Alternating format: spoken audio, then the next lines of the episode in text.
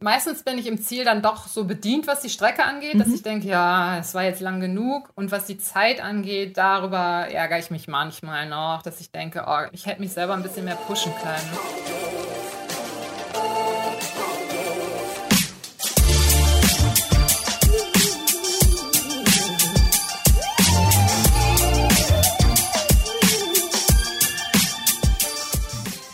Hi, herzlich willkommen zum Achilles Running Podcast. Mein Name ist Aidin und ich bin aus dem Team Achilles Running. Jede Woche haben wir hier coole Gäste im Gespräch und dieses Mal, ja, mein heutiger Gast wurde mir nämlich folgendermaßen angekündigt, die fetzt. Und zwar ist es Judith Havers. Sie arbeitet im Online-Marketing und ihre Leidenschaft ist das Langstreckenlaufen. Und wenn ich Langstrecke sage, meine ich diesmal richtig Langstrecke. 80 Kilometer, 100 Kilometer oder sogar 222 Kilometer. Auch gerne mal durch die Wüste und am besten auch noch als erste Frau durchs Ziel. Judith Havers fetzt wirklich. Vor allem durch ihre entspannte einfach mal machen Einstellung. Wir reden mit der Wahlhamburgerin über ihre Laufanfänge, wie man sich auf Ultraläufe vorbereitet und welche Fehler sie bei diesen mega langen Läufen schon gemacht hat. Viel Spaß beim Gespräch mit Judith Havers. Yes, wir starten. Hallo Judith. Schöne Grüße, da Fragezeichen nach Hamburg? Nach Hamburg, ja, hallo. Wie geht's dir? Mir geht's sehr gut, danke. Die Beine sind heute ein bisschen schwer, weil ich gestern wieder ein bisschen länger auf Tour war, aber äh, ansonsten die Sonne scheint und mir geht's gut.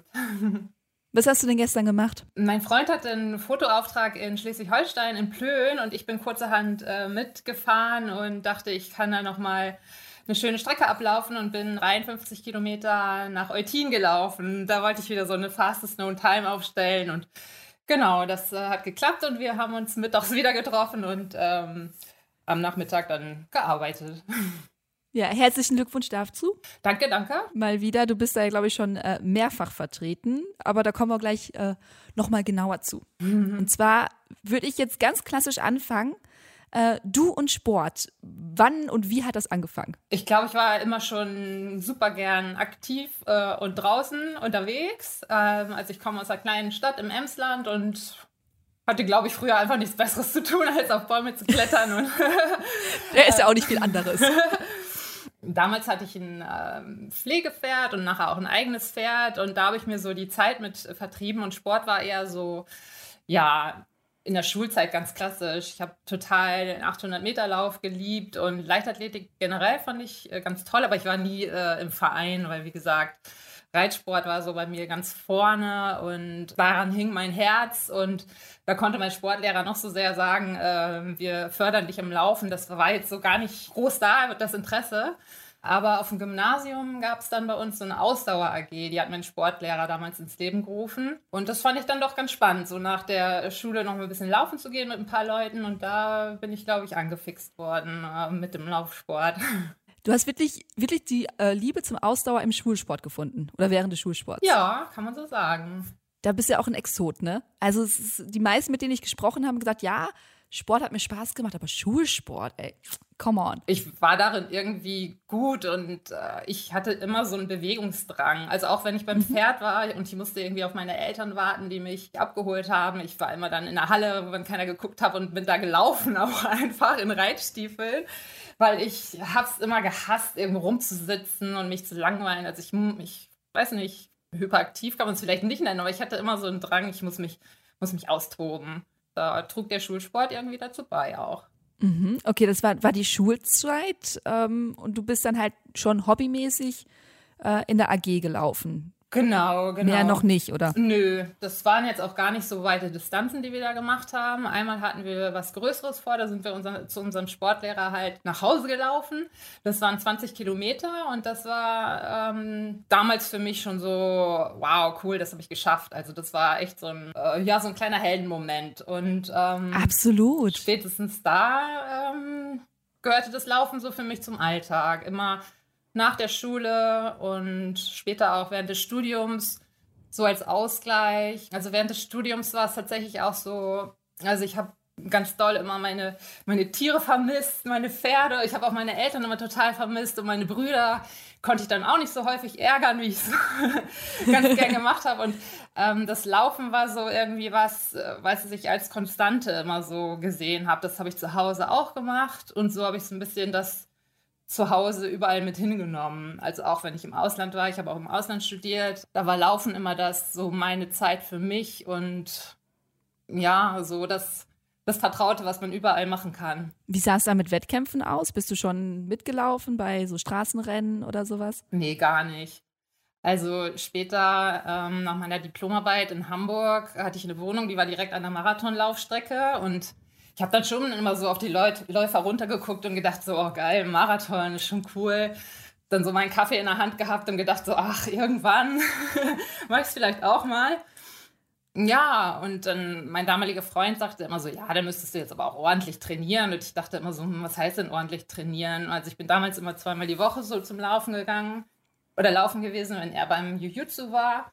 Und dachte so, naja, gut, wenn du mir das nicht zutraust, dann jetzt erst recht. Yes! Und irgendwann habe ich mich dann einfach angemeldet. Ich glaube, 2009 bin ich meinen ersten Marathon gelaufen. Und vorher kein, kein anderer Wettkampf? Das 2009 war irgendwie so das Jahr, wo ich alles ausprobiert habe. Also in Hamburg bin ich den Einzellauf mitgelaufen, mhm. den, ähm, den Halbmarathon und den Marathon. Und ich dachte so, ich check das jetzt mal mit den Wettkämpfen, wie das so funktioniert.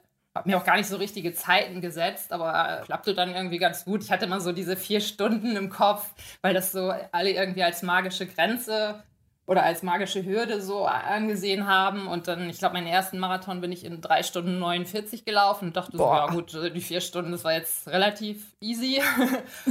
und ja, ab da war ich dann jedes Jahr immer nur in Hamburg am Start, bin dort den Marathon gelaufen und hatte immer dann so die drei Klassiker im Jahr. Immer den Alsterlauf, den äh, Halbmarathon und den Marathon. Die waren dann so auf meiner Liste und das war gesetzt. Ich wohne in Hamburg, ich laufe in Hamburg. So sah das aus. Aber dabei ist es ja nicht geblieben. Also du betreibst ja auch einen, einen Blog, der sich mit mhm. Reisen und Laufen beschäftigt. Also irgendwann hat sich ja dann auch woanders hingezogen, oder? Also ich weiß gar nicht, wie sie, wann da so der Wendepunkt war, wo ich dann sagte, ich kann es ja auch mal woanders probieren. Die Distanz ist ja eh immer dieselbe und ob ich die jetzt in Hamburg laufe oder in äh, Stockholm oder äh, Sevilla oder keine Ahnung, ich habe mir dann immer so meine Urlaube zufälligerweise um so eine Laufveranstaltung drumherum gestrickt. Das haben meine Reisepartner dann irgendwie dann auch irgendwann mal mitbekommen, dass das schon immer ein Grund, äh, dass es immer einen Grund dafür gab, dass ich in die und die Gegend wollte. Ja, keine Ahnung. Also ich habe mir Orte rausgesucht, die mich interessieren. So halt auch das Laufen mit dem Sightseeing verbunden ich kann da jetzt gar nicht so einen richtigen Zeitpunkt festmachen, aber das, ich bin immer sowieso auf Reisen, hatte ich eh meine Laufschuhe dabei und ich fand dieses Wettkampfgefühl einfach super cool dann irgendwann mhm. und dachte, pff, was soll ich am Strand liegen? Ich, äh, ich laufe lieber einen Wettkampf mit, danach kann ich mich immer noch in den Sand legen. Und so hat sich das irgendwie entwickelt. Und es gab Zeiten, wo ich irgendwie jeden Monat einen Marathon gelaufen bin, einfach weil ich dann immer ein verlängertes Wochenende gemacht habe und dann irgendwie vielleicht keinen großen Jahresurlaub hatte, sondern immer so Städtetrips gemacht habe und dann so von Marathon zu Marathon gereist bin. Was war denn dein erster Wettkampf außerhalb von Deutschland? So richtig exotisch wurde es dann irgendwann, als ich auch das Jahr, wo ich Essex Frontrunner geworden bin, 2016. Mhm da schwirrten ja dann auch so Wettkämpfe wie der Transalpine Run irgendwie so durch unsere kleine Community und ich habe so ein bisschen viel mehr nach links und rechts geguckt, was es überhaupt so alles für Wettkämpfe gab und dann dachte ich so, hm, wenn du den Tal laufen willst, dann solltest du vielleicht auch ab und zu mal auf jeden Fall die Belastung erhöhen und auch mal so ein Ultra einstreuen. Und mein erster Ultra war dann die, die Harzquerung. Also das war ja dann auch schon mal außerhalb Hamburgs. Also nicht, dass ich äh, nicht sonst auch im Ausland meine Laufschuhe geschnürt habe, aber so die Wettkämpfe, das kam tatsächlich auch, glaube ich, erst in dem Jahr. Also 2016 würde ich jetzt mal sagen. Da bin ich zumindest in ähm, Florenz den Marathon gelaufen und auf Malta.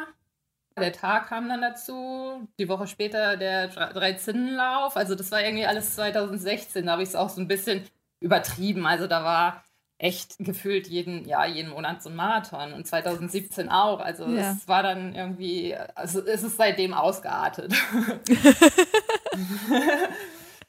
dann, ähm, dann springen wir doch mal in das, in das Jahr 2016. Also du hast jetzt mehrere Marathons auch ähm, außerhalb von Deutschland gemacht. Und ich finde immer, wenn man Wettkämpfe woanders macht, das ist immer was ganz Besonderes, auch von der Belastung her. Also man hat ja auch die Belastung von, von der Reise, man kommt da an, man ist in irgendeinem Hotel, entweder sind die Betten zu hart oder zu weich. es gibt immer tausend Sachen, man vergisst eigentlich auch immer irgendwas. Also es ist zumindest bei mir so gewesen. ähm, was ist denn bei dir da so passiert? Also ist alles immer gut gelaufen oder ist da auch mal was, ja, nicht so gut gelaufen? Also dadurch, dass ich generell vor Wettkämpfen immer mega aufgeregt bin, äh, plane ich auch total. Also ich äh, stehe irgendwie ta gefühlt tagelang vor meinem Schuhregal und überlege, mit welchem Schuh läufst du denn diesen Marathon? Und brauche ich äh, ich packe auch alles doppelt und dreifach ein. Also ich habe immer mehrere kurze Hosen und Tops und so am Start. Ich gehe dann immer so meinen Körper von oben bis unten durch und so check, check, check. Das hast du alles dabei. Also von daher so ausrüstungstechnisch habe ich, glaube ich, noch nie was vergessen. Ich weiß zwar immer bis zum Start nicht, was ich dann letztendlich tatsächlich mitnehme. Also gerade bei so Ultras ob ich jetzt äh, nur mit Trinkblase laufe oder ob ich doch noch eine Flask oder zwei oder drei mitnehme. Also es sind immer so diese Last-Minute-Gedanken, aber ich glaube, die kommen einfach mit der Aufregung, dass man äh, da noch so ein bisschen chaotisch alles durcheinander wühlt. Generell schlafe ich immer super schlecht, wenn ich irgendwo fremd bin oder wenn mir die Umgebung fremd ist. Also von daher ist es immer ganz gut, wenn ich schon so zwei, drei Tage vorher in einem und demselben Bett schlafen kann, dass ich mich schon so ein bisschen dran gewöhnen kann ähm, an die Schlafumgebung, weil so mit Schlafmangel am Start ist immer irgendwie schon ätzend und keine so gute Bedingung. Und aber so richtig, dass ich sage, da ist was passiert. Also einmal bin ich zum Wettkampf gefahren, da hätte ich das mit der Anreise so ein bisschen besser planen können, weil da habe ich mich drauf verlassen, ich setze mich in Zug und komme dann zum Start und der Zug, äh, den habe ich halt nicht so erwischt, wie ich ihn erwischen wollte und musste dann vor dem Start schon mal 20 Kilometer durch die Walachei rennen, weil äh, keine anderen öffentlichen Verkehrsmittel irgendwie zu finden waren. Da war ich natürlich zum Start hin schon bedient, mhm. sodass aus meinem 34 Kilometer Lauf dann doch ein Ultra geworden ist. Aber das, äh, ja, das sind so Erlebnisse, die bleiben mir schon im Gedächtnis. Aber generell ist da noch nie was wirklich Aufregendes passiert vorab. Vorab ist im Wettkampf schon mal irgendwie was gewesen. Schnürsenkel gerissen, Rucksack gerissen, Hose gerissen. Keine Ahnung. Ja, die Hose, die reiße ich mir ganz gerne mal auf, wenn ich irgendwie am Berg rumkraxel und dann doch irgendwie der Abhang zu hoch ist und ich mich dann lieber auf dem Hosenboden fortbewege. da ist schon die eine oder andere Hose, musste darunter leiden. Aber ansonsten, nö, ich habe mir auch noch nie in die Hose gemacht oder so. Also das ist alles echt total gut gelaufen. Ja, sehr cool. Ähm, okay, wir sind im Jahr 2016. Du machst jeden Monat einen Marathon.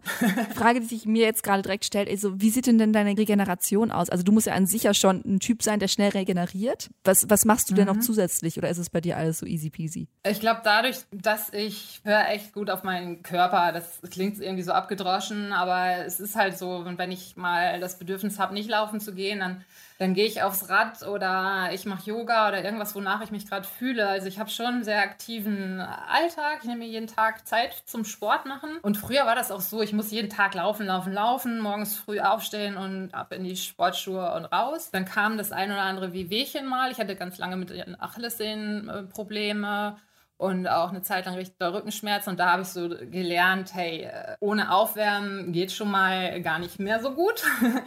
Also von daher, ich habe immer ein ganz gutes Aufwärmprogramm, was ich vorab mache und lege auch Wert aufs Cooldown. Also alles, was so in den Büchern steht, das musste ich erstmal durch schmerzhafte Erfahrungen äh, selber lernen, dass das schon alles äh, so seinen Sinn hat. Ich mache halt viel so zum Ausgleich, ich mache tatsächlich habe ich viel Spaß auch am Core-Training und mache also funktionelles Training ähm, dazu muss ich mich nicht zwingen, da habe ich echt äh, Bock drauf. Gerade jetzt auch zu Corona-Zeiten äh, habe ich jedes Online-Video, glaube ich, mitgenommen und mir abends da so eine Stunde das nachgehüpft. Und Yoga mache ich äh, total gerne und ich achte halt auf meine Ernährung und weiß nicht, also ich stecke so Sachen echt immer ganz gut weg, erstaunlicherweise. Also die Zeiten sind auch längst vorbei, wo ich nach einem Marathon irgendwie rückwärts die Treppen runtergehen musste. Auch gestern den Ultra. Da ist am nächsten Tag dann immer so, dass ich äh, total übermüdet bin, weil ich nachts die Strecke noch noch immer irgendwie abrenne. das ist nach jedem Ultra bei mir so, dass ich da super schlecht schlafe. Deshalb bin ich heute auch so ein bisschen schlupp. Aber so den Muskeln geht's gut, ähm, aber mittlerweile ist so die Vernunft einfach, hey, die Sehnenbänder, Gelenke, die brauchen auch eine Zeitschonung und deshalb bin ich heute Morgen auch nicht laufen gegangen, sondern ähm, ja, ich gucke halt, was mir gut tut. Und dadurch, dass ich regelmäßig trainiere, fühle ich mich auch eigentlich immer so gewappnet für äh, all die verrückten Ideen, die meine verrückten Lauffreunde oder auch ich dann in meinem Kopf haben und mache da gerne immer irgendwie alles mit. Dann lass uns doch mal springen zu deinem ersten Ultra. Mhm. Wie kamst du auf die Idee? Wann hast du für dich selber gedacht, ja, Marathon reicht mir nicht mehr? Ja, ich bin klein angefangen mit den Ultras mit so einer klassischen 50 Kilometer Distanz oder 52, äh, wie gesagt, bei der Harzquerung 2016. Dann 2017 auf Ameland so ein 60 Kilometer Lauf, also so die klassischen vorsichtigen äh, Versuche, äh, mich an die über 42 Kilometer ranzuwagen. Ameland war da natürlich herausfordernd aufgrund der Tatsache, dass es auch echt nur so durch den Sand ging und durch die Dünen und äh, gegen den Wind. Aber das mag ich total. Also die Herausforderung, die jetzt nicht unbedingt nur die Strecke bietet dadurch, dass sie so lang ist, sondern auch, dass der Untergrund uneben ist. Und das macht mir irgendwie voll Spaß, weil ich abgelenkt bin einfach von irgendwelchen Gedanken, die man dann immer mal so hat. So, oh, es ist anstrengend, ich will jetzt aufhören und so. Also wenn man das Ganze so spielerisch nimmt, dann, ja, ich fand es nachher schade, dass es vorbei ist, weil das war so ein, so ein, so ein Spiel, Spiel mit der Strecke. Genau, also 50, 60 Kilometer waren am Anfang so die Distanzen und im letzten Jahr habe ich mich dann zum ersten Mal an die 100 ähm, rangewagt, weil ich halt auch diese Grenze einfach mal knacken wollte. Mhm, und du hast dieses Jahr ja noch mehr gemacht, 222, aber ich würde ganz gerne nochmal an dieser Phase hin mhm. zwischen Marathon und vor deinem ersten Ultra. Also wie hast du dein, hast, hast du dein Training angepasst? Hast du es einfach, einfach aus dem Blauen heraus probiert? Wie bist du da angegangen? Wenn man jetzt sagt, okay, jemand kommt zu dir und sagt, ey Judith, ich würde super gern mal Ultra laufen, habe bis jetzt nur Marathon-Erfahrung. Wie mache ich das? Ich glaube, den Sprung zu den 50 Kilometern, den habe ich gar nicht so unbedingt äh, groß vorab trainiert. Da habe ich so mein klassisches Marathon-Training gemacht und dachte, gut, die acht Kilometer, die kannst du jetzt auch noch irgendwie dranhängen, das ist dann auch egal. Ähm, vor den 60 ah, ich weiß ich gar nicht. Ich glaube, es war echt so Freestyle, was ich gemacht habe. Also ich habe noch nie nach einem Plan trainiert. Ich habe zwar einen Trainerschein gemacht und wüsste theoretisch, wie man das alles so plant, aber ich mache echt so, wie es mir gerade vor die Flinte kommt. Mhm. Der Schlüssel liegt, glaube ich, darin, dass man regelmäßig äh, was macht äh, und es auch nicht übertreibt und vielleicht die Laufkilometer dann auch das ein oder andere Mal durch ein paar Radkilometer ersetzt. Und ja, dadurch, dass ich die Distanzen vorsichtig und langsam gesteigert habe, ist es irgendwie so natürlich gewachsen, irgendwie, sage ich mal. Ja, so ein bisschen dadurch, dass die Ultras dann auch tatsächlich nicht auf Asphalt stattfanden, habe ich mich eher mit dem Thema Ausrüstung beschäftigt. So, hey, jetzt muss ich doch mit dem Rucksack laufen, Mist. Beim Marathon ist es immer so schön komfortabel, da rennt man einfach an den Tischen vorbei, schnappt sich ein bisschen Wasser und weiter geht's. So mit Gels konnte ich mich auch nie anfreunden, aber bei so einem Ultra hat man halt dann schon ein bisschen Gepäck dabei und muss sich auch so ein bisschen durchtesten, was schmeckt mir, was bekommt mir, was halt meine Stimmung äh, oben und dann war eher so das äh, das Thema und ja, wie kämpfe ich mich da überhaupt durch? Also dadurch, dass ich jetzt schon den einen oder anderen Marathon in den Beinen hatte, wusste ich, dass ich mit der Distanz einigermaßen klarkomme. Aber ich hatte auch jedes Mal den Punkt, wo ich dachte, oh, pff, ja, reicht jetzt, also ne, Ziel kann jetzt auch mal kommen, ich wäre soweit. Und beim Ultra, dadurch, dass ich immer in schönen Landschaften unterwegs war, war das so eine schöne Abwechslung und ich konnte mit den Gedanken echt so, konnte die so schweifen lassen und war gar nicht so sehr auf, darauf fixiert, wie, wie, wie stumpf doch der Asphalt hier gerade ist. Hast du ein spezielles Training absolviert? Also irgendwie, ähm, ja, also du aus dem Emsland, jetzt, jetzt in Hamburg wohnst du ja seit, seit Ewigkeiten ist ja jetzt nicht so hügelig, ne? Und wenn du jetzt sagst, du rennst da die Berge hoch und runter, wie, wie trainierst du denn dafür dann? Ja, ja. Äh, was soll ich sagen? also wir wohnen im fünften Stock. Ich renne schon ab und zu mal ein paar Treppen hoch, wenn die Nachbarn nicht gucken. Nee, also wie gesagt, ein paar Treppen sind schon dabei. Wir haben an der Elbe ein ganz nettes Gebäude mit ein paar Stufen, das kann man mitnehmen. Und berghoch kommt man eh irgendwie immer. Also das kann ich mit ein paar Squats und Gewicht ganz gut trainieren. So die Oberschenkel, die habe ich dann irgendwann mittlerweile. Aber ich bin halt eine richtige Niete, wenn es bergab geht, weil die Technik, gerade wenn das Gelände irgendwie steinig ist und wurzelig und das kann ich hier geradeaus in irgendeinem Park oder im Wald ganz gut machen. Das macht mir dann auch Spaß, geradeaus darauf rumzuhüpfen. Aber wenn es bergab geht, die Technik, die lernt man halt eigentlich nur, wenn man wirklich in dem Gelände trainiert. Und das habe ich so irgendwie nie gemacht. Von daher war so ein Wettkampf für mich dann auch immer so Überraschung. Ja, Trial and Error. Genau. Oh, ein Berg, da geht es auch wieder runter. Mist. ja, also da war der Tag ganz gut, weil das war dann so eine Woche Trainingslager und ich habe gemerkt, ich bin jede, jeden Tag so ein bisschen besser geworden, weil ich mich äh, damit vertraut gemacht habe mit dem Gelände. Aber ich kann nur jedem empfehlen, auch wirklich mal, also wenn man im Flachland lebt, so ein Trailrunning Camp äh, zu besuchen und wirklich die Erfahrung am Berg auch zu machen und nicht nur in der Theorie sich, also natürlich habe ich mir YouTube-Videos angeguckt, wie die Cracks das so alles machen.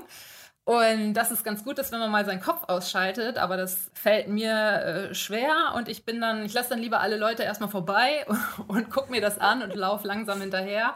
Und alle, die ich dann bergauf einsammle, ja, die sammeln mich dann bergab wieder ein. Also das ist schon immer ein bisschen frustrierend, wenn die dann bergab alle besser sind als ich, aber ja, deshalb suche ich mir auch die Ultrastrecken aus. Dann habe ich so ein bisschen Zeit, mich einzugrooven. Ja, aber wie gesagt, so richtig trainieren kann man es hier im Flachland leider nicht so gut. Was hat dich denn am, am Ultra so, so ähm, fasziniert, was dir der Marathon nicht geben konnte? Also ich glaube, es war wirklich so dieses in der Landschaft zu sein, dass ähm, die Strecke nicht, also so schön es auch ist, ich genieße es ja auch, die Sightseeing ähm, durch äh, Städte, die ich nicht kenne, weil die Strecke ja meistens schon an den Highlights der jeweiligen Stadt dran vorbeiführt und so hat man auch immer was zu gucken. Also das finde ich auch toll. Es ist auch nicht so, dass ich das nicht mehr mache, ähm, aber ich brauche so ein bisschen die, die Mischung. Also ich habe auch gemerkt, dass es meinen Beinen gut tut, wenn ich im Gelände unterwegs bin. Also dieses Auf und Ab und links und rechts und nicht nur stumpf auf Asphalt ballern. Das tut meinem Körper, glaube ich, ganz gut. Und dann, ja, so dieses Spiel in der Natur, also am Strand lang, über den Sand, über Steine. Hier mal springen, da mal hüpfen, das ist irgendwie, das ist dann wie so ein Spiel. Und, und wenn ich das am Marathon machen würde auf Asphalt, würden die Leute, glaube ich, echt doof gucken. Also die Natur einfach, glaube ich. Und so die Trailrunner ist es auch schon echt so ein eigener Schnack an Leuten, die sich da im Gelände aufhalten. Also man sagt immer so, ja, ich, ich, das kann man jetzt auch nicht so pauschalisieren, aber ich hatte auch immer so das Gefühl, beim klassischen Marathon ist dann doch eher so dass die Ellenbogen ausgefahren werden und jeder hat so seine Zeit im Blick und ich will jetzt eine Minute schneller sein als im letzten Jahr oder so. Und beim Trail ist es so, dadurch, dass die Strecken auch nicht so vergleichbar sind, da ist eine 50 Kilometer Strecke in der einen Region ganz anders als 50 Kilometer woanders. Das ist eher so dieses Erlebnis. Okay nee, ich versuche das jetzt gerade mir so ein bisschen bildlich vorzustellen. Das, ähm, ja, mhm. ich weiß gar nicht, ob ich es so erklären kann, genau, warum. Also ich glaube, ich brauche so die Mischung. Asphalt muss ja auch nicht immer nur Marathon sein. Es kann ja auch ein schneller Zehner oder so sein. Den brauche ich auch zwischendurch mal. Also sonst nur durch die Natur laufen ist mir dann auch irgendwie. Noch ein Baum, noch also ein Baum, schon, noch ein Baum. Hab, hallo Baum, ja. hallo Busch. Ja, ich habe ja auch noch so die eine oder andere Zeit im Hinterkopf, die ich ganz gerne knacken möchte. Und von daher äh, brauche ich, glaube ich, irgendwie von allem so ein bisschen. Mhm. Jetzt hast du vorhin einmal kurz die Essex Frontrunner erwähnt und die kommen ja mal immer wieder so. Also in Instagram sieht man das ja immer mal wieder. Vielleicht kannst du das mal erklären, was das überhaupt ist, weil du sagtest, in der Zeitpunkt ist es auch so richtig losgegangen bei dir. Also Essex Frontrunner, äh, wir sind ja so eine Community an Laufverrückten, äh, sage ich mhm. mal im positiven Sinne. Also wir ähm, sind ein Team aus allen Regionen Deutschlands und mittlerweile auch äh, weltweit so ein ganz bunter Haufen. Also jeder hat so seine Stärken und Schwächen und seine Art aufs Laufen äh, zu schauen oder das Laufen zu leben und das Laufen auch oder die Lust am Laufen in die Welt mhm. zu tragen, so sage ich es mal. Also deshalb, viele sind auch auf Instagram aktiv und zeigen so, was sie, also geben Einblicke in ihr Training oder in die Wettkämpfe, die sie machen und motivieren so andere auch das Laufen anzufangen oder ja, daran Spaß zu finden, auf jeden mhm. Fall. So, dann back to Ultra. Das ist nämlich eine Sache, die mich unglaublich fasziniert. Ähm, diese ganzen langen, langen Distanzen. Du sagtest, irgendwann wolltest du die 100 knacken. Wann, wann war das denn soweit? Das war tatsächlich auch im letzten Jahr dieser der Wüstenlauf, den ich mhm. mitgemacht habe. Also ich wollte immer mal durch die Wüste laufen. Das hat mich irgendwie fasziniert und die, äh, diese, diese, magischen 100, äh, die wollte ich halt auch irgendwann mal angreifen. Das ist jetzt so in einem und demselben Wettkampf stattfand, das kam mir gelegen, aber war jetzt nicht unbedingt so geplant. genau, und deshalb ging es im letzten Jahr nach Tunesien. Und da habe ich dann beides irgendwie erleben dürfen. Wir wollen natürlich jetzt Details wissen. Also du hast irgendwann gesagt, okay, ich will die 100 Kilometer laufen und ich will die Wüste laufen. Komm, wir kombinieren das beide Ganze. Wir laufen jetzt 100 Kilometer in der Wüste in Tunesien. Wann, was ging in deinem Kopf vor, als du dich angemeldet hast? Und wie war dann die Vorbereitung? Also ich gehe an sowas immer blauäugig rein ja, und mache mach das, das einfach. Ich melde mich einfach an und dann denke ich so, ja, gucken wir mal. Und ähm, Vorbereitung ist bei mir dann auch eher so Freestyle, dass ich mache, was ich denke, mhm. was gut ist. Also ich war zum Beispiel viel beim Bikram-Yoga, bei diesem heißen Yoga, um mich auf die Hitze vorzubereiten. Das findet ja auch bei 40 Grad statt. Und zum Zeitpunkt des Wettkampfs hatten wir auch so um die, also 42 Grad war das dann an dem Tag. Ich war auch ein paar Tage vorher da, um mich so zu akklimatisieren. Ich komme generell mit der Hitze ganz gut klar, habe meine Läufe dann auch vom Vormittags ganz gerne mal in die Mittagspause gelegt, einfach um den heißen Sommer dann auch auszunutzen. Und eigentlich so, was ich sonst vor Ultras mache, auch gemacht, dass ich geguckt habe, welche Riegel nehme ich mit, welche Gels nehme ich mit, wie viel Wasser kann ich so tragen, weil ich weiß, ich bin total das Kamel und trinke total viel. Und ich hatte echt Angst, so allein in der Wüste, wie viel, wie viel trinkt man da wohl? Also ich hatte eine Trinkblase mit und noch vier Flasks in meinem Rucksack. Also ich war schon schwer bepackt irgendwie zum Start und ich hatte auch von Verpflegungsstation zu Verpflegungsstation das alles immer irgendwie aufgetrunken. Mhm. Das habe ich natürlich vorher geübt, dass ich das auch äh, kann, so während des Laufs, die Nahrungsaufnahme. Und ansonsten bin ich da einfach vorsichtig verhalten rangegangen und habe gedacht, ich gucke mal, wie weit ich komme und versuche hier Spaß zu haben. Und das war, glaube ich, eine ganz gute Strategie an dem Tag. Wie sah denn deine Ausrüstung aus? Du sagtest gerade schon Rucksack. Hast du vorher mit dem Rucksack auch schon trainiert? Also bist du dann halt durch Hamburg mit dem Rucksack gelaufen? Wir sind ab und zu mal in den Harburger Bergen unterwegs. Da habe ich in der Regel auch so ein bisschen mhm. Wasser dabei. Und da hatte ich den Rucksack dann auch mit. Ich glaube, ich habe ihn mir ein, zwei Mal ein bisschen voll gepackt, äh, weil ich ihn eh dabei hatte. Aber ich bin jetzt so die Elbe nicht damit hoch und runter gelaufen, einfach um es zu testen. Also durch die paar Trainingsläufe in den Harburger Bergen wusste ich halt, dass sehr gut sitzt dass der nicht zwackt. Da habe ich vorher auch schon zwei, drei andere Modelle gehabt, die dann irgendwie hin und her geschlackert sind. Und ich hatte jetzt einen, der gut sitzt, der genug Fächer hat, dass ich alles mitschleppen kann, was man so mitschleppen muss. Stirnlampe muss ja auch dabei sein, weil man dann doch äh, in die Nacht reinläuft und na, sonst das klassische Ausrüstungspaket mit einer Rettungsdecke und ähm, dann hatten wir noch so ein Tracking-Device, dass man uns auch immer also so ein Gerät, dass man uns verfolgen konnte, wenn wir uns dann mal verlaufen, dass wir nicht alleine in der Wüste stehen oder dass man uns zumindest wieder finden kann.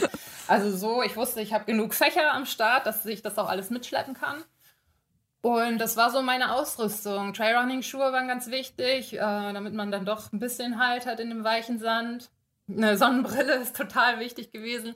Aber das waren jetzt so Sachen, die habe ich auch so hier auf den Trails immer dabei gehabt. Von daher Ausrüstung. Ich hatte die Schuhe eine Nummer größer besorgt, ähm, weil die Füße dann doch recht schnell anschwillen. Das hatte ich mir vorher, irgendwo hatte ich das gelesen. Ich wusste es ja halt nicht, weil ich noch nie mhm. Äh, so richtig heißem Gelände unterwegs war, so lange. Aber ansonsten Sonnenschutz, Mütze auf und los ging's. Okay, also du stehst jetzt im Startblock für deinen ersten 100 Kilometern nimm uns da mal mit, wie war das? Wie waren die Leute so drauf? War es schon warm? Welche Uhrzeit war es? Alle Läufer, die an diesem Wüstenrennen teilgenommen haben, die waren auch in einem und demselben Hotel untergebracht, also so ein Athletenhotel, sodass man sich schon so ein bisschen beschnuppern konnte. Es war total schön mit Pool und ähm, ich habe vorher noch so eine organisierte Tour mitgemacht, um mich auch so ein bisschen abzulenken, bin da durch die Medina gegangen und so.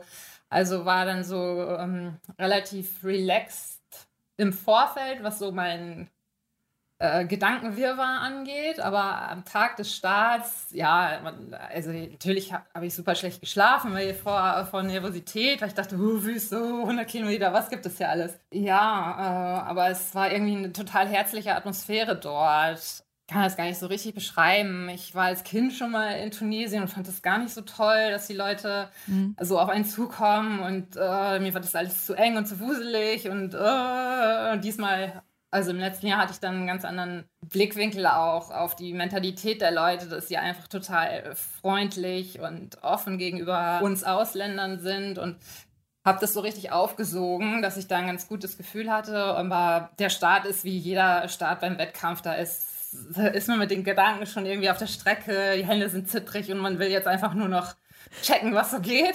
Die Szenerie war ganz cool. Also, das ist halt mitten in der Wüste. Man fährt morgens mit dem Bus äh, dorthin äh, mit, wie viele Leute waren wir da am Start im letzten Jahr? Es ist gar nicht so um die 300 Läufer, glaube ich, auf mehrere Busse verteilt. Ging es dann erstmal eine Stunde in die Wüste und man steht dann da in dieser unendlichen Weite. Hinter einem noch so ein paar Gebäude aus so einer Star Wars-Kulisse. Ähm, weil ja, der Film wurde da halt gedreht und mhm. genau vorm Start hatte man dann noch so ein bisschen Zeit, äh, sich den Sonnenaufgang anzugucken, die Dünen. Ein Kamel lief dann direkt äh, durch den Startbogen und das dachte ich so, haben sie ja toll arrangiert. Aber das ist da halt nicht arrangiert, die Tiere leben da halt äh, wild und das war für mich schon sehr aufregend und besonders. Ähm, halt diese ganze, die Landschaft beim Sonnenaufgang. Es war schon so ein Wow, bevor der Startschuss überhaupt gefallen ist. Und dann kam der Startschuss, du bist losgelaufen. Was, was ist losgegangen bei dir? Ich bin dann losgetrabt, habe so mich eingegroovt, was das Tempo angeht und war am Anfang total überrascht, dass sich das so gut laufen ließ, weil am Anfang ist es halt noch total, ist der Boden total eben und auch recht hart und es ging richtig gut voran. Ich dachte so, ach, ist ja wie Asphalt laufen hier und morgens äh, sind die Temperaturen halt auch noch total angenehm. Und so dachte ich, kann es weitergehen. Und irgendwann sind wir abgebogen und der Sand wurde einfach nur weich und die Sonne war einfach nur heiß. Und ab dem Zeitpunkt ähm, hatte ich dann gut zu ackern. die Strecke ist markiert mit so roten Sandsäcken. Die sind alle, weiß es gar nicht, 100, 200 Meter stehen die da in der Wüste. Und daran habe ich mich dran lang gehangelt. Ich hatte damals den Track auch nicht auf der Uhr. Wir haben so einen DIN A4-Zettel bekommen wo äh, drauf stand, so bei Kilometer 6 äh, biegst du in Sand und bei Kilometer 7 biegst du in Sand und bei Kilometer 8 biegst du in Sand. also der Zettel war eigentlich irgendwie nichtssagend, aber es standen immer so ein paar Punkte da drauf. Und es war auch ganz wichtig, dass wir den dabei haben. Ja, und so habe ich mich dann durch den Sand gehangelt und geguckt, was diese Umgebung so mit mir macht, weil irgendwann hat man dann auch genug vom Sand gesehen. Und ähm, ich weiß gar nicht, was ich sagen soll. Es, äh, ich habe auch einen Bericht geschrieben über die Strecke und es ist so schwierig, dann irgendwie im Nachhinein das noch so bestimmte Punkte irgendwie so äh, festzumachen. Mhm. Ich habe mich dann so von VP zu VP gehangelt, das immer so als Highlight genommen, um mein Wasser aufzufüllen. Da war ich wieder beruhigt, dass ich das Überlebenswichtige am, äh, dabei hast, ja. Dabei hatte, genau. Und ähm, so ging es weiter. Aber lief das alles gut? Warst du ganz Zeit happy, glücklich? Dachtest, yay, ich bin ein Glücksbärchi? Oder kam auch mal Momente? äh, nö. Ähm, ich denke eigentlich nie, dass ich ein Glücksbärchen bin, aber es war, also am Anfang, es war, ich bin einfach irgendwie neugierig gewesen und dachte so, ja, mal gucken, wann hier so was passiert. Mhm. Und ich glaube, beim zweiten VP war ich erstmal baff, dass ich da die ähm, Vorjahressiegerin und Favoritin äh, gesehen habe die im Begriff war, auszusteigen. Da habe ich mir schon gedacht, so, hm, wieso? Dann ist es doch ein schöner Tag hier heute. Aber hier ging es nicht so gut. Und das hat mich dann eine Weile beschäftigt. Also ich habe dann so über ganz banale Dinge nachgedacht. So, wo setze ich meinen Fuß am besten als nächstes hin? Wo ist ein kleiner Grashalm, wo ich ein bisschen Halt finde? Weil ansonsten schwimmt man irgendwie wirklich da so durch. Man hat nicht so richtig den Abdruck auf dem weichen Sand natürlich, wie man ihn auf der Straße hat und habe mich eigentlich sehr mit meinem Laufstil beschäftigt und wie ich da jetzt so am besten durchkomme. Und irgendwann schwillen dann die Arme so an. Das war, fand ich dann schon sehr merkwürdig, wie mein Körper jetzt gerade so auf diesen Lauf reagiert. Ich hatte ganz dicke Finger und dachte so, oh, die platzen mir gleich. Ich bin dann teilweise so mit Armen hoch durch die Wüste gelaufen und dachte so, hm, was immer da in meinen Armen ist, bitte sicker irgendwo hin, aber geh weg. Die Beine wurden irgendwann sehr rot. Also ich habe dann so beobachtet, was mit mir geschieht, aber es war nie so, dass ich dachte, na gut, das ist jetzt irgendwie mega unangenehm oder es hindert mich am Weiterlaufen. Es waren schon so ein paar Sachen, wo ich dachte, das ist jetzt irgendwie anders als sonst. Ja, und damit habe ich mich gedanklich beschäftigt. Dann gab es irgendwann diese, die wurde im Briefing als Todeszone announced. Sehr motiviert. Also es sind sechs Kilometer lange Strecke, die einfach stumpf geradeaus geht und die meisten Leute, die meisten Läufer sind halt äh, in der Mittagshitze an diesem Punkt. Okay. Und ich, ja, es ist schon eine mentale Herausforderung, aber wenn man dann da drin ist, in dieser Todeszone, also ich habe dann irgendwie gedacht, gut, das ist auch nicht anders als der Rest, den wir bisher gelaufen sind und den wir dann auch noch zu laufen haben. Ansonsten ist es überall sehr viel Sand. Und irgendwann bin ich einer Kamelherde begegnet. Da wusste ich dann auch nicht so richtig, was ich mit der mache. Mhm. Das ist in diesem Jahr auch wieder passiert und ich wusste auch wieder nicht, was ich mit ihr mache. Also, ja, es ist schon beeindruckend, wenn dann so 10, 15 Tiere vor einem herwanken. Und ich wusste halt nicht, mache ich auf mich aufmerksam, versuche ich sie zu verscheuchen, versuche ich irgendwie mich anzuschleichen, renne ich mittendurch, äh, gehe ich vorne rum, gehe ich hinten rum. äh, die ging halt direkt auf meiner Strecke und ich, äh, es war so, einem, so ein gemischtes Gefühl aus, ey Leute, hier ist meine Rennstrecke, was macht ihr hier? Und dieses so, wow, ich bin hier wirklich in der Natur äh, mit Tieren. Du bist quasi zu Gast eigentlich. Ja, ne? genau, ich bin hier die Außerirdische und habe mich mhm. mal gefälligst anzupassen. Äh, aber es passte mir natürlich nicht so richtig in Kram. Ich habe dann einen riesen Bogen drum gemacht und ich glaube, die Tiere hat es auch null interessiert, ob ich jetzt da war oder nicht, aber. Noch so eine Verrückte hier. ja, da haben wir schon zwei von gesehen. Ja, das äh, waren die Kamele. Tolle Tiere. so, und irgendwann war das Ziel zum, zum Riechen nah. Hat das irgendwas mhm. mit dir gemacht oder war das so, oh ja? Ja, es kommt halt der Punkt, wo, also ich war irgendwann dann nur noch am Schnaufen und dachte, wow, ist echt hier alles mega anstrengend und so richtig. Äh, ich bin kaputt und bald wird's dunkel und ich war total gespannt auf die Dunkelheit, aber gleichzeitig hatte ich auch irgendwie richtig, ja, schon so ein bisschen Angst, weil ich dachte, so, irgendwelche Tiere muss es hier noch geben und die haben sich jetzt bis, bisher alle versteckt und gleich kommen sie alle raus und ich bin hier alleine. Und dann habe ich an, an der nächsten Verpflegungsstation zwei andere Läufer getroffen, die irgendwie auch nicht mehr ganz die frischesten waren.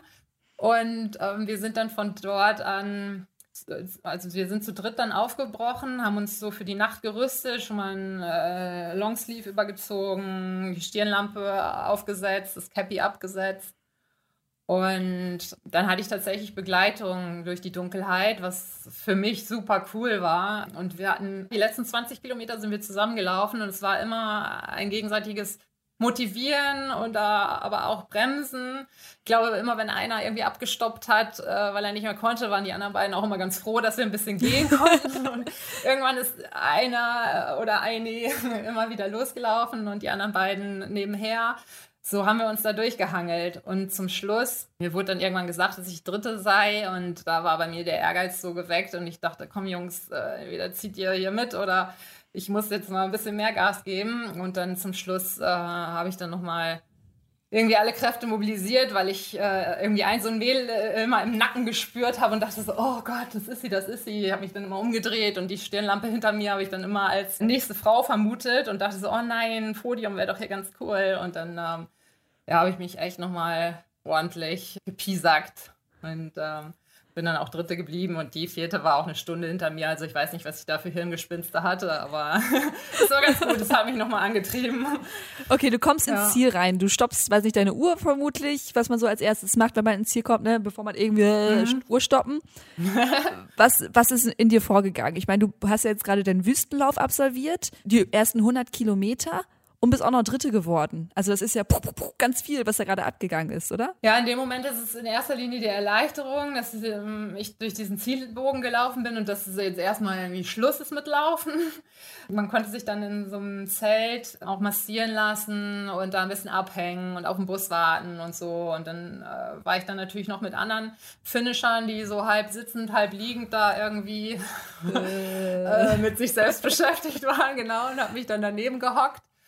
Und ja, ich war jetzt nicht so richtig in Feierlaune. Ich war so, hatte so eine Grundzufriedenheit, aber dann auch direkt im Ziel so, dass ich dachte, oh, meine Beine, ich äh, mag nicht mehr. Und wie soll ich denn jetzt zum Bus kommen? Und jetzt muss ich noch eine Stunde im Bus sitzen, bis ich im Bett liegen kann. Also es war eher so, dass ich dachte, kann mich mal einer in mein Bett beamen? Aber es kamen dann ganz viele Leute, haben mich beglückwünscht und dann war so ein bisschen wieder der Schalter auch umgelegt und ich dachte, oh, wie cool war das gerade. Das ist ein tolles Erlebnis. Äh, hier auch nachts mitten in der Wüste jetzt auch mit den Leuten hier abzuhängen und sich zu unterhalten und dann auch wieder sich nicht zu unterhalten, was ja dann auch mal ganz angenehm ist. Mhm. Die Zugfahrt zurück zum Hotel war dann noch echt ätzend. Das hat mir alles viel zu lange gedauert. Und dann hatte ich dummerweise auch meinen Hotelzimmerschlüssel in meinem Zimmer gelassen, sodass erst nochmal so ein netter Mensch kommen musste und mit mir zu meinem Zimmer geht. Das hat auch noch eine Weile gedauert.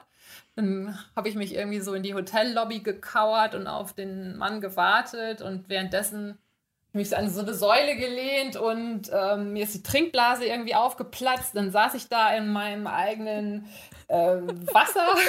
Es sah aus, als hätte ich da echt hingemacht. Und dann konnte ich erst gar nicht aufstehen und dachte, oh Gott, ey, wie, wie habe ich die 100 Kilometer gerade gemacht? Ich kann hier keinen Schritt mehr tun. Naja, aber bin dann doch noch zum äh, Zimmer gekommen. Mein äh, Zimmerschlüssel lag dann auch noch in meinem Raum. Ich habe geduscht. Ich habe auch noch meine Sachen sortiert. Ich weiß nicht mehr, wie ich das gemacht habe. Und ich hatte so einen tierischen Hunger, aber gleichzeitig wollte ich auch keinen Meter mehr machen und habe mich dann, glaube ich, einfach nach der Dusche ins Bett gelegt und war, war durch mit dem Tag. Mhm. und ja. am nächsten Tag hast du gegessen, gegessen, gegessen. Am nächsten Tag ging es mir erstaunlich gut. Ich war natürlich total euphorisch, weil ich wusste, hey, es findet hier gleich die Siegerehrung statt und ich hatte schon gesehen, wie das alles aufgebaut war. Also so Teppiche ausgelegt unter Palmen, darum rum um den Pool mhm. gab es ein riesen Buffet. Unsere Namen wurden auf dem Kuchen geschrieben, also von den ersten drei Männern und ersten drei Frauen und ich wurde da gefeiert wie so ein Held. Also jeder wollte ein Selfie. Das ist mir dann äh, irgendwie natürlich erstmal unangenehm, aber es war trotzdem alles so herzlich und ich dachte, wie krass ist das hier und 100 Kilometer und dann auch noch aufs Treppchen. Es gab dann auch noch ein bisschen Preisgeld und ich war, ich war echt happy einfach. Und nachher hat mir auch die Autofahrt zurück gar nichts mehr ausgemacht. Ich war ganz froh, dass ich nur noch sitzen musste an dem Tag. Ja, das war ein schönes Erlebnis. Mhm. Wie lange hat es gedauert, bis du gesagt hast, Wann kommt der nächste? Oh, also die äh, Überlegungen, was man als nächstes machen kann, die kommen bei mir immer schon irgendwie ein paar Tage später. Wann ich das dann realisiere, das ist dann immer so die Frage. Also früher hatte ich nie so den Mut, so Sachen zu machen und dachte immer so, oh, ich würde ja gern, aber ich weiß nicht. Aha. Ja, würde mich jetzt generell auch gar nicht so als mutigen Menschen bezeichnen, aber was das Laufen angeht, da habe ich mittlerweile, glaube ich, alle Hemmungen verloren und denke so, wenn mich jetzt jemand fragt, ob ich morgen dies und das mache, dann bin ich am Start. Also so die Gedanken sind schon immer irgendwie da, was so die nächste Herausforderung sein könnte. Mhm. Wie hast du denn den Mut dann gefunden, zu sagen, ich melde mich jetzt da an, zu diesen Ultrasachen? Weil ich glaube, es ist bei ganz vielen nämlich dieser Punkt, so von wegen, okay, ähm, ich laufe zehn, ich laufe einen Halbmarathon, ich laufe vielleicht auch schon einen Marathon, aber dieses, okay, jetzt noch ein mehr. Das ist immer dieses, ah, mache ich es jetzt, mache ich es nicht. Also mir hilft es immer, wenn ich so weil, gar nicht genau weiß, was da so auf mich zukommt. Dann ist so die Neugierde da und ich denke, ich gehe eh an jeden Lauf so ran, dass ich, ich bin schon ehrgeizig, aber ich denke dann auch immer, ich gucke einfach mal, was passiert. Ja, damals also ich kann das gar nicht, kann gar nicht so einen Wendepunkt äh, irgendwie festmachen. Früher fand ich es auch nie so schlimm, wenn mich jemand überholt hat. Dann habe ich immer gedacht, na gut, dann bist du halt jetzt nicht äh, äh, Dritte, dann bist du nur Vierte. Und äh, mittlerweile ist es so, oh, Vierte auf gar keinen Fall, ich lasse niemand mehr vorbei.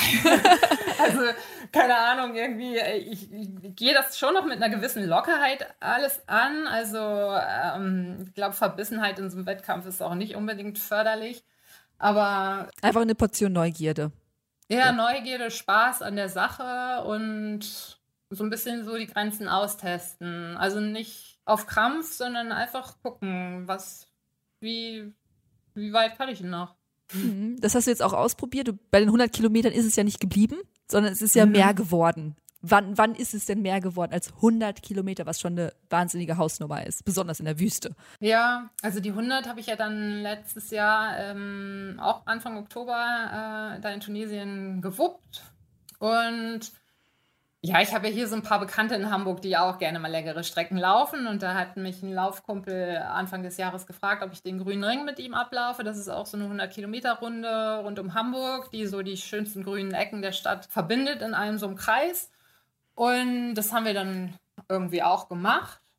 Das war noch alles kurz bevor das ganze Corona-Chaos wirklich losging. Und dann im Laufe des Jahres kam ja immer mehr dieses Thema, oder ich habe mich damit auch für einen Artikel auseinandergesetzt mit dem Fastest Known Time, mhm. der Challenge, dass man sich selber so seine eigenen Ziele steckt und Genau, vielleicht magst du es mal kurz erklären, was ist das? Ja. Das hört man ja in letzter Zeit immer mal wieder. Das ist so mehr, oder mehr und mehr so eine Disziplin im Trailrunning geworden. Es mhm. gibt diese, diese Seite fastestknowntime.com, die ist von zwei Amerikanern ins Leben gerufen worden, ich glaube schon in den 80ern oder 90ern und hat sich damals noch zu den Ursprüngen immer auf die ähm, ja diese epischen Strecken in US-Amerika äh, beschränkt oder es fing damit an so mit ähm, dem Pacific Crest Trail oder also diese ganzen Fernwanderwege dort, dass Leute versucht haben, die möglichst schnell irgendwie zu absolvieren. Und bei diesen Strecken ist es halt nicht geblieben, sondern mittlerweile gibt es weltweit so Wege, ähm, die man versuchen kann abzulaufen oder sich auch selber ähm, Strecken zu setzen, die so ein gewisses Interesse auch haben für die Allgemeinheit. Also es geht da nicht so um die kleine Hausrunde hier bei mir um Block, sondern eher auch in erster Linie um längere Distanzen oder ja, es sind viele so Seenumrundungen oder ja, das, was ich gestern gemacht habe, halt äh, der holsteinische Schweizweg, das sind so Highlights in der Region, die wir Läufer dann, wo wir uns so betteln können, je nach Lust und Laune und Tagesform. Also wenn ich in der Gegend bin, gucke ich, äh, was gibt es für eine Strecke? Kann ich den Rekord setzen oder den bestehenden Rekord knacken? Und dann geht es äh, drauf los. Also man hat halt keine Startnummer in dem Sinne oder muss an, ist an ein offizielles Datum gebunden, sondern kann sich seinen Rucksack schnallen, wenn man sich gut fühlt und dann geht's ab. Mhm. Wie trage ich das denn da ein? Also kann ich einfach sagen, okay, ich laufe jetzt hier von, ich laufe jetzt von Berlin nach Leipzig, keine Ahnung, wie viele Kilometer es sind, aber die laufe ich jetzt einfach, ich track das mit meiner Uhr, lad's da hoch und dann ist es da. Oder wie funktioniert das? Ja, ich weiß jetzt nicht, ob es schon eine Strecke gibt zwischen Berlin und Leipzig, die irgendwie. Ja, okay. Gut, dann immer irgendeine andere, das jetzt nur. also ich kann ja mal von meinem Beispiel sprechen, das war halt der Heidschnuckenweg, das ist so ein Fernwanderweg zwischen Celle und Hamburg, der geht über 220 Kilometer. Und die Strecke war auch schon angelegt auf der Seite, also es haben schon ein paar Leute versucht, das mal zu absolvieren. Und ich wusste auch, dass ein paar Leute in Hamburg das schon mal vorhatten und es ist immer äh, an irgendeinem Punkt hat es halt nicht funktioniert oder es wurde halt gar nicht irgendwie umgesetzt und ich dachte irgendwann auch, komm, ich, ich mache jetzt einfach. Wollte das ursprünglich auch mit einem Laufkumpel zusammen machen. Und bei einem unserer Trainingsläufe bin ich halt derbe gestürzt und lag eine Woche im Krankenhaus und dann hat äh, unser gemeinsames Abenteuer ähm, leider konnte dann nicht stattfinden. Und er hat es dann alleine probiert, hat es nicht zu Ende gebracht. Und als ich aus dem Krankenhaus raus war und mich wieder regeneriert hatte, habe ich gedacht, komm, jetzt probiere ich es auch alleine. Und das war wirklich ganz spannend, weil ähm, also die Strecke war halt angelegt, darum musste ich mich nicht mehr kümmern. Aber halt so 220 Kilometer, was nehme ich da mit? So ein paar Verpflegungspunkte wären vielleicht auch nicht verkehrt. Kann mich ein Team unterstützen? Also also die Gedanken, die so ein die so eine Rennleiter vielleicht sonst hat, mhm. die äh, musste ich mir dann selber machen. Und das fand ich mega spannend und es hat mich so gereizt an dem Ganzen. Genau, also ich habe mir dann einen Tag ausgesucht, an dem ich das, oder ein Wochenende, an dem ich das Abenteuer starten kann. Und mein Freund und mein Bruder haben mich unterstützt. Ich habe einen Camper gemietet für uns alle. Die Jungs haben sich da reingesetzt und sind halt die offiziellen Wege abgefahren und ich bin diesen Wanderweg abgelaufen. Mhm. Und hatte so eine Excel-Datei, wo ich dann eingetragen habe, bei Kilometer so und so bin ich da und da und hätte vermutlich gern das und das. Und wir hatten dann noch so eine WhatsApp-Gruppe und ich habe meinen Standort geteilt, sodass sie auch immer sehen konnten, wo ich gerade bin. Und ich habe dann auch immer mal mein Handy gequatscht, äh, wann ich das nächste Blasenpflaster gerne hätte und ob sie mir nicht nochmal eine Cola besorgen können und so Sachen. Und äh, so haben wir uns den Tag gehangelt. Und ich bin von einer Zielzeit, ich weiß es gerade gar nicht mehr, 36 Stunden, glaube ich, ausgegangen, weil ich das bei irgendjemandem mal gelesen mhm. hatte, dass er das ganz gerne in 36 Stunden mal machen wollte. Und deshalb hatte ich die Zeit so im Kopf, was total Banane ist, weil ich konnte überhaupt gar nicht einschätzen, wie lange ich brauche. Und dachte dann so, na gut, ich muss durch eine Nacht laufen. Habe ich so ein bisschen Bammel vor. Wie ist das so? Ich bin zwar schon öfter im Dunkeln gelaufen, aber so eine komplette Nacht durch äh, wäre jetzt für mich auch was Neues gewesen. Und habe dann über Instagram in einer Story gefragt oder habe gesagt, ich laufe demnächst noch ein bisschen länger und hat jemand Bock, mich nachts zu begleiten. Und da haben sich dann äh, netterweise drei Leute gemeldet und äh, die drei sind auch dann mit mir gelaufen. Ach, wie cool. Genau, wir haben uns dann getroffen, also auf Hälfte des Weges und haben die Nacht zusammen verbracht auf der Strecke. Verbracht. Ja, nur leider war ich nicht mehr ganz so fit zu dem Zeitpunkt, als wir uns getroffen haben. Ich glaube, die haben sich schon drauf gefreut, dass sie die Nacht durchrennen konnten, aber es war dann eher so ein Wandertag, weil ich war, ich war total bedient. Ich hatte ab Kilometer 10 schon übelste Blasen an den Füßen, weil ich durch nasses Gras gelaufen bin und die Socken nicht richtig saßen. Und mhm. also die Bedingungen waren jetzt auch dadurch, dass ich nicht ordentlich geschlafen hatte, die Nächte davor. Es war Vollmond und alles so also, alles, nee, will ich. Alles, alles kam zusammen. genau, und dementsprechend war ich schon völlig im Eimer, als die Jungs dann kamen. Aber wir haben uns dann irgendwie durch die Nacht gehangelt, hatten auch sehr viel Spaß, weil auch die Situation einfach so Banane war irgendwie. Und zum Morgengrauen war ich dann wieder allein unterwegs. Es gibt auch ein paar sehr lustige Videos, äh, wie ich mich durch die Strecke gehangelt habe. Aber es ist natürlich cool. Dann habe ich da auch die 100 Kilometer geknackt gehabt und irgendwann hatte ich meinen ersten 100 Meiler und dann irgendwann die 200 Kilometer und das alles so auf der Uhr zu sehen, die läuft ja auch weiter, auch wenn ich Pausen mache. Ich habe mich ab und zu in einen Camper gelegt, einfach weil, weil ich bedient war. Also ich habe nicht richtig geschlafen, aber ich musste irgendwie mal abhängen und ich musste ein bisschen rumjammern und ich brauchte jemanden, der mir auf die Schulter klopft und sagt, du, du machst ja schon alles ganz gut. also das waren so meine VPs. Ich habe mir auch ganz viel Essen mitgenommen, aber ich habe dann auch zwischendurch einfach vergessen zu essen. Und dadurch, dass mein Freund und mein Bruder auch nicht die Läufer sind, hatte ich auch so eine Crew, die das jetzt auch gar nicht so. Die haben, glaube ich, gedacht, die Judith, die weiß so äh, schon, was sie tut und die wird sich schon artikulieren, wenn äh, ihr irgendwas fehlt, wenn sie irgendwas braucht. Mhm. Aber ich hätte, glaube ich, jemanden gebraucht, der mich wirklich dazu zwingt, dass ich Kalorien zu mir nehme, dass ich wirklich mal eine Stunde penne und nicht nur da rumliege. Und es gibt so ein paar Learnings, die ich aus dem ganzen Abenteuer äh, ziehe, aber gleichzeitig war es auch einfach so ein tolles Ereignis, was mir trotz aller Widrigkeiten, ich habe auch nicht 36 Stunden, sondern fast 40 gebraucht, äh, es wird mir trotzdem so lange im Kopf bleiben, weil ich es auch echt gut weggesteckt habe. Also ich hatte bis auf wirklich heftig eklige Blasen auch keine Wehwehchen. Und ich glaube auch deshalb, weil ich da nicht durchgeballert bin, sondern das eher so als Abenteuer joggend äh, so mitgemacht habe. Mhm. Und dadurch, dass noch keiner diese Fastest Known Time vorher aufgestellt hatte, hatte ich auch nicht so den Zeitdruck, dass ich es jetzt in einer bestimmten Zeit absolvieren muss. Sondern es war eher so, ich will mal gucken, was das mit mir macht, wenn ich eine Distanz laufe, die so gar nicht greifbar ist. Also 100 Kilometer konnte ich mir dann irgendwann mal vorstellen, aber dann direkt von 100 den Sprung auf 222 war natürlich, äh, das kann man sich vorher nicht vorstellen. Da bin ich rangegangen und habe gedacht, mm -mm. ich gucke einfach mal, was soll passieren. Also ich bin eh hier heimatnah und wenn irgendwie was wirklich blöd läuft, dann setze ich mich im Bulli, wir brechen das Ganze ab und ich liege in meinem Bett und weine wahrscheinlich, weil ich frustriert bin. Aber es war ja, es war ja kein richtiges Risiko dabei. Also ich wäre ja nicht mit einer Verletzung weitergelaufen oder so. Also es war irgendwie, ja, so ein Ausprobieren. Und jetzt denke ich, ja, was, welche Distanz kann da noch kommen? Also es, alles ist möglich. Aber hast du jetzt schon wieder was in Planung? Also sagst du jetzt irgendwie, okay, die 250 müssen jetzt fallen, die 300 oder ich möchte mal, weiß ich nicht, es gibt ja auch Leute, die laufen über ganze Kontinente, ähm, es gibt ja alles Mögliche.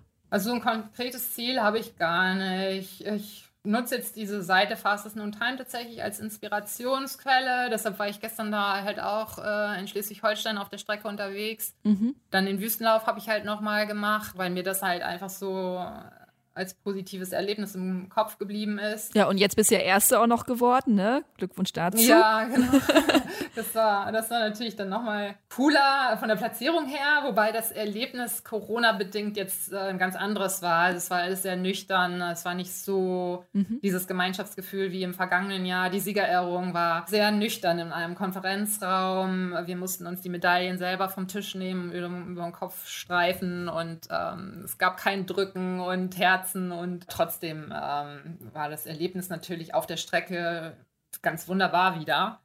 Aber ansonsten bin ich gerade echt so ein bisschen angefixt von diesen Solo-Abenteuern. dadurch, dass man ja auch nicht weiß, wann findet der nächste Wettkampf statt. Also es gibt natürlich noch so ein paar Highlights, die ich irgendwann mal mitmachen möchte, aber jetzt gerade ist die Planung halt super schwierig und dann schnalle ich lieber meinen Rucksack und suche mir meine eigenen Herausforderungen oder bin einfach auch froh, wenn ich ein Wochenende mhm mit meinen Laufkumpels im Harz verbringen kann oder so. Also jetzt, es müssen gar nicht unbedingt, auch wenn ich sie sehr vermisse, die Wettkämpfe und dieses Kribbeln äh, vorab, auch mal gegen jemanden äh, zu laufen und nicht nur gegen mich selbst. Es ist irgendwie ja was anderes, so ein freundlicher Wettkampf mit anderen zusammen. Das äh, ist, ist natürlich schön, wenn das demnächst auch wieder stattfinden kann, aber bis dahin wird mir auch nicht langweilig. Aber fehlen dir auf so Solo-Wettkämpfen nicht so ein bisschen auch ähm, die, die, die Zuschauer und das Anfeuern?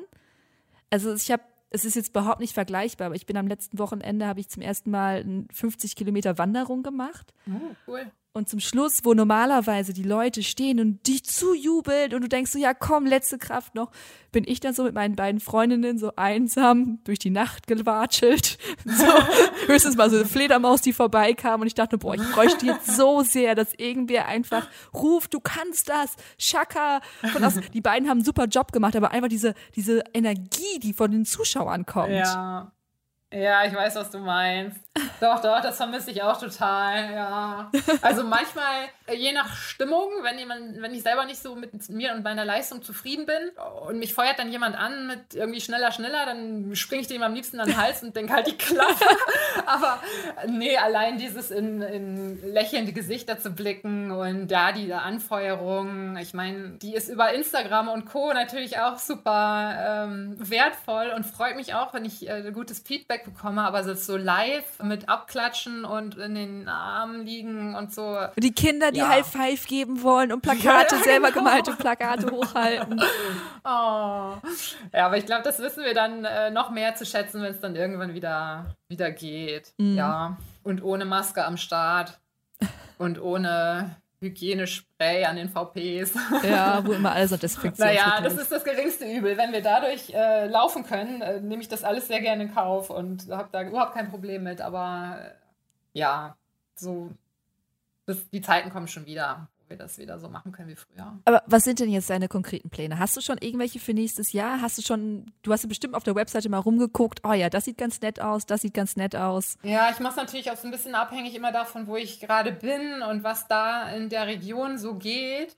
Jetzt nach dem Wüstenlauf bin ich so ein bisschen angefixt von dem Marathon des Sables, mhm. der halt über mehrere äh, Tage durch die Wüste geht. Das reizt mich natürlich schon auch wenn es mir so ein bisschen widerstrebt, so viel Gepäck mitzuschleppen, weil ich, äh, das wird dann, glaube ich, eher eine Wanderung und ich will ja schon irgendwie laufen. Also da muss, müsste ich nochmal drauf rumdenken, ob mich das tatsächlich so reizt, wie ich jetzt gerade denke.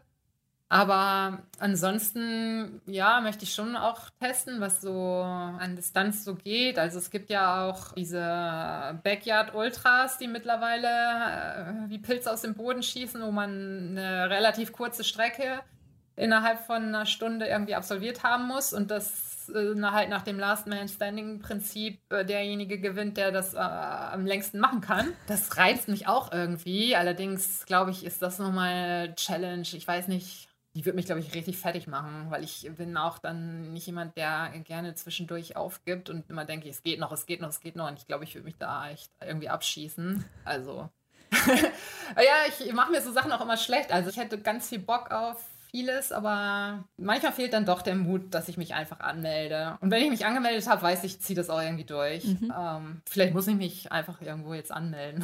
Solltest du tun. Nee, aber ach, konkrete Ziele. Ich bin da echt auch spontan. Ich bin auch nicht so ein riesengroßer Planer, mhm. ehrlich gesagt. Merke ich. ich bin da einfach mal dran gegangen und einfach mal, mal gucken, was passiert. Ja, ja, bislang fahre ich damit ganz gut. Mal gucken. Was, was glaubst du denn, wo deine Grenzen sind? Also hast du irgendwie so ein Gefühl, okay, das ist, das wird eine Grenze sein, über die komme ich und bis dahin nicht weiter oder, oder darüber nicht weiter? Also so richtig so eine Grenze erfahren habe ich äh, jetzt so noch nicht. Es sind halt immer so die Momente im Wettkampf, wo, wo ich das Gefühl habe, dass ich total erschöpft bin. Aber in dem Moment weiß ich auch, du bist noch lange nicht erschöpft. Dein Körper, der hat schon noch Ressourcen, die hält er jetzt zurück für den wirklichen Notfall. Von daher habe ich dann auch während des Laufens so eine Scheißegal-Haltung. Also so, da ist jetzt zwar ein Wehwehchen und da sind negative Gefühle und Impulse und Gedanken, die mich jetzt daran hindern wollen, dass ich mein Ziel erreiche. Einfach weil es komfortabel jetzt wäre, das abzubrechen. Und ich denke dann immer, es ist egal, es ist total egal, dass dieses Gefühl jetzt da ist, weil das hindert mich nicht an dem, was ich hier vorhabe und ich ziehe das jetzt durch. Also ich glaube, die Ziele, die ich bisher hatte oder die Wettkämpfe, die ich bisher hatte, die äh, waren schon immer mit relativ viel Vernunft auch gesetzt. Das, mhm. ne, ich bin ja jetzt nicht irgendwo gelaufen, wo es wirklich gefährlich ist oder so. Von daher, und was soll passieren? Das, das Schlimmste wäre, ich würde einfach stehen bleiben und dann hat sich das, wenn ich mir 300 Kilometer vorgenommen hat und hatte und es äh, ist noch 250, äh, geht es halt nicht mehr, dann höre ich auf. Mhm. Also es ist ja nicht, das, was soll passieren? Ich könnte aufhören. Aber mhm. ich glaube, das wird mich irgendwie länger wurmen, als ähm, immer weiter zu probieren. Und so lange weiter zu probieren, bis wirklich irgendwie was. Also meistens ist es ja der Kopf, der sagt, es funktioniert nicht mehr. Und der Körper, der kann noch so viel, weil wie oft habe ich in, das lernt man ja im Laufe der Jahre mit den Ultras, wie oft man so Scheitern noch umlegen kann. Und es geht doch immer noch mal irgendwas. Spätestens, wenn man es dann abgebrochen hat irgendwie, denkt man so, ah, es wäre noch gegangen. Oder wenn man durchs Ziel gegangen ist, irgendwann so, ach komm, also eigentlich hättest du noch ein bisschen dich mehr anstrengen können. Ja, so. es waren nur 99,8. Ich muss noch 200 Meter laufen. Meistens bin ich im Ziel dann doch so bedient, was die Strecke angeht, mhm. dass ich denke, ja, es war jetzt lang genug. Und was die Zeit angeht, darüber ärgere ich mich manchmal noch, dass ich denke, oh, ich hätte mich selber ein bisschen mehr pushen können. Das ist zum Beispiel bei dem Wüstenlauf auch gewesen. Da gab es tatsächlich eine äh, Strecke, wo wir über eine Straße laufen mussten. Also das waren, glaube ich, 10 Kilometer Asphalt von diesen 100. Und im letzten Jahr, genau wie in diesem Jahr, bin ich da gelaufen und dachte, oder ich bin gegangen, weil ich dachte, pff, ich kann nicht mehr. Und habe mich so geärgert, weil ich dachte, das ist hier dein Terrain, das ist Asphalt, du weißt, wie es funktioniert, du bist durch die Sand gelaufen, jetzt kannst du hier auch laufen. Und es ist dann so ein Verhandeln mit sich selbst und mit sich selbst schimpfen. Und da war ich ganz froh, dass gerade niemand um mich rum war, weil ich habe da echt laut auch mit mir geschimpft und gesagt, ey, was, stell dich nicht so an. Da hatten wir zu dem Zeitpunkt auch noch so einen richtig heftigen Sandsturm und den, sowas nimmt man dann ja auch gerne mal als Entschuldigung, oh, der Sand ist viel zu heftig. Mhm. Aber dann kann ich mich ganz gut selber austricksen und versuche so ein bisschen wieder anzulaufen und den Sandsturm so als ja, ich war auch eine Zeit lang ähm, beim, beim Boxtraining und sehe das dann so als, als spielerischen Gegner beim Boxen, mit dem man sich so ein bisschen battelt und dann so, hey, du gegen ich und äh, du gegen mich und wir, wir, wir zwei, wir gucken jetzt mal, wer der Stärkere ist. Und es hilft tatsächlich, wenn man so ein bisschen so ein Lächeln auch auf den Lippen hat, auch wenn es einem nicht ganz so gut geht. Und dann sind auch irgendwann die zehn Kilometer um. Auch wenn man sich so langhangelt und sagt, so noch bis zum nächsten Sandsack noch bis zum nächsten Kilometer piepen. Das ist dann so ein Durchhangeln und ja, wie sind wir darauf gekommen?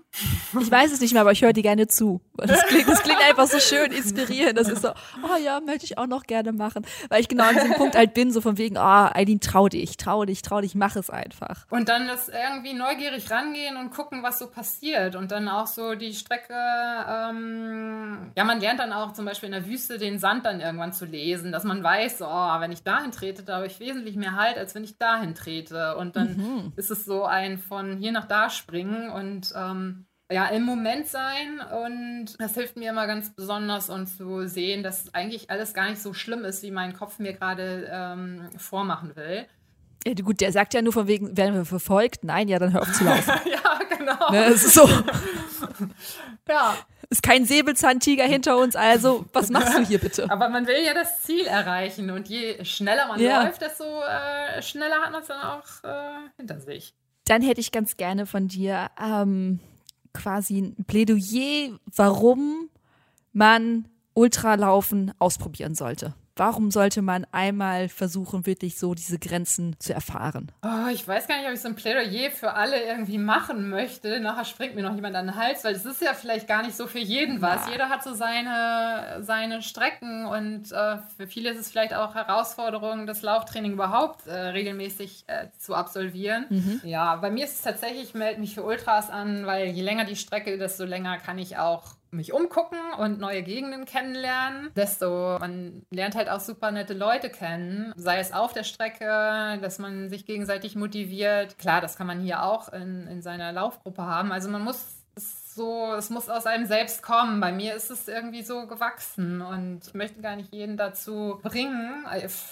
Man muss das Laufen schon echt lieben und auch die Distanzen langsam erweitern, weil sobald der Ehrgeiz da ist und man denkt, ja, ich will jetzt unbedingt 50 laufen, 50 Kilometer, schleichen sich halt auch schnell Verletzungen ein, wenn man ähm, die Kilometeranzahl zu schnell erhöht. Also auch ein Marathon ist nicht für jeden was. Also bei meinem Freund könnte ich zum Beispiel, äh, da rede ich gegen die Wand, wenn ich vom Marathon rede. Der ist jetzt auch zweimal schon einen Halbmarathon gelaufen und fand das alles super spannend, aber dann appt das auch gerne wieder ab. Also es muss schon so aus einem raus herauskommen und intrinsische Motivation gehört schon dabei und die, ja, dass man Spaß hat an dem Ziel, was man sich setzt und das Ziel sich nicht setzt, weil es irgendwie, weil man es mal gemacht haben muss, weil das geht dann meistens nach hinten los. Dann sucht man sich Entschuldigungen, warum man es irgendwie nicht macht. Aber ja, mir tut's gut. Laufen, ich meine, ihr habt ja die Läufer-Community, da muss ich nicht sagen, warum Laufen toll ist. Halten wir einfach fest, intrinsische Motivation und Neugierde. Ja. Und dann ja. klappt das schon. Es macht Spaß. Gibt schöne Ecken auf der Welt und im Laufschritt kann man die am besten erkunden. Yes. Würde ich sagen, Dankeschön, Judith. Bitteschön, danke dir. Dass du uns mitgenommen hast. Ja, immer gerne. In, in, in deine, in deine Ultra-Erfahrungen. Äh, ich bin wieder ordentlich angefixt. Das freut mich. Ähm, und ich hoffe, der eine oder andere auch. Ich, ich bedanke. Danke für euer Interesse. Ja, danke, dass du uns hast mitgenommen auf deine Reisen und sowas und deine ganzen Insights und Learnings. Mir fallen jetzt gerade die deutschen Worte nicht ein. Ich ähm, verstehe schon. Dankeschön. Großartig. Ich danke dir, ich drücke dir die Daumen und ich glaube, wir werden wahrscheinlich noch viel von dir hören. Ich hoffe, wir laufen uns mal persönlich über den Weg und ähm, ja, bitte. herzlichen Glückwunsch zu deinem 50er auch, ne? Also du kannst ja jetzt dann auch mitreden. Wanderung, Wanderung. Ich mein erster Hunderter war übrigens auch eine Wanderung. Ich bin diesen Oxfam Trailwalk mal gewandert, 100 Kilometer und das ist auch eine Erfahrung, durch die Nacht zu wandern. Das äh, mhm. schon viel Schlafwandeln dabei. Aber ja. Ich habe mich, hab mich gestern für meine erste 100, äh, 100 Kilometer Wanderung angemeldet für den Mammutmarsch. Siehst du, siehst du, so kommt es dann nämlich. Blasen sind noch nicht verheilt, Muskelkater ist noch da, aber ich melde mich mal ja, schon ja, an. Wird schon schief. Ich mache das nie wieder. Zack, ist man angemeldet. Erneut. Ja, genau. Gut, Judith, ich danke, danke dir. Danke dir. Ciao, ciao. Tschüss. Das war Judith Havers. Habt ihr Bock auf mehr knackige Geschichten, Tipps und Tricks aus dem Achilles Running Universum, dann vergesst nicht diesen und auch den Achilles Running Shorts Podcast zu abonnieren. In unserem Achilles Running Shorts Podcast gibt es immer zum Wochenstart die besten Tipps, Tricks und Anleitungen, wie eure Sportwache noch besser wird. Ich bin Eileen und ich wünsche euch noch eine tolle Woche. Bleibt gesund und keep on running. Bye!